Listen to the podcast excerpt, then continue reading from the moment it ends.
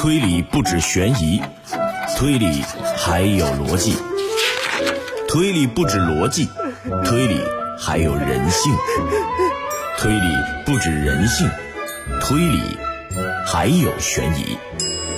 万千推理小说，愿做一枚导游，带你导览猩红之谜。推导钉钉。嘿，亲爱的各位朋友，大家好，我是丁丁，又和大家在推倒钉钉的节目当中见面了。在上一期的推倒钉钉的案件当中啊，请问为什么张艺兴突然慌忙意识到自己失言了呢？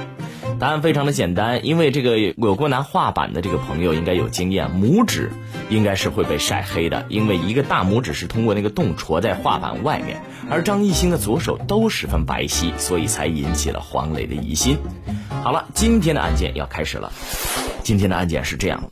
说某一日的晚上啊，女飞贼唐嫣溜进了黑帮的据点，轻而易举地盗出了五块金砖，每块重达十公斤。然后呢，她装到汽车上逃走了。但是运气不佳，被黑帮发现了。于是啊，这个打手们马上出动，两辆汽车在后面紧追不舍。唐嫣也是开足马力，沿着海岸线公路逃跑。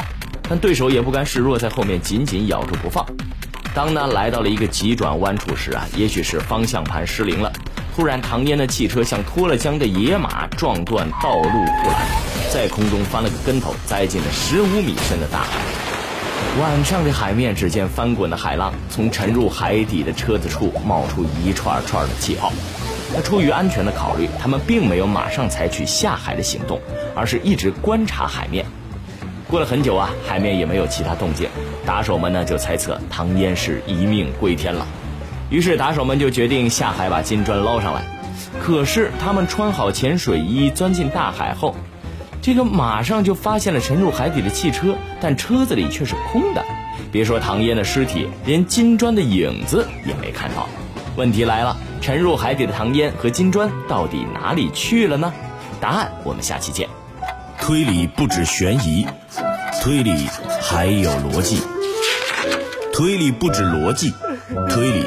还有人性，推理不止人性，推理还有悬疑。万千推理小说，愿做一枚导游，带你导览猩红之谜。推倒钉钉。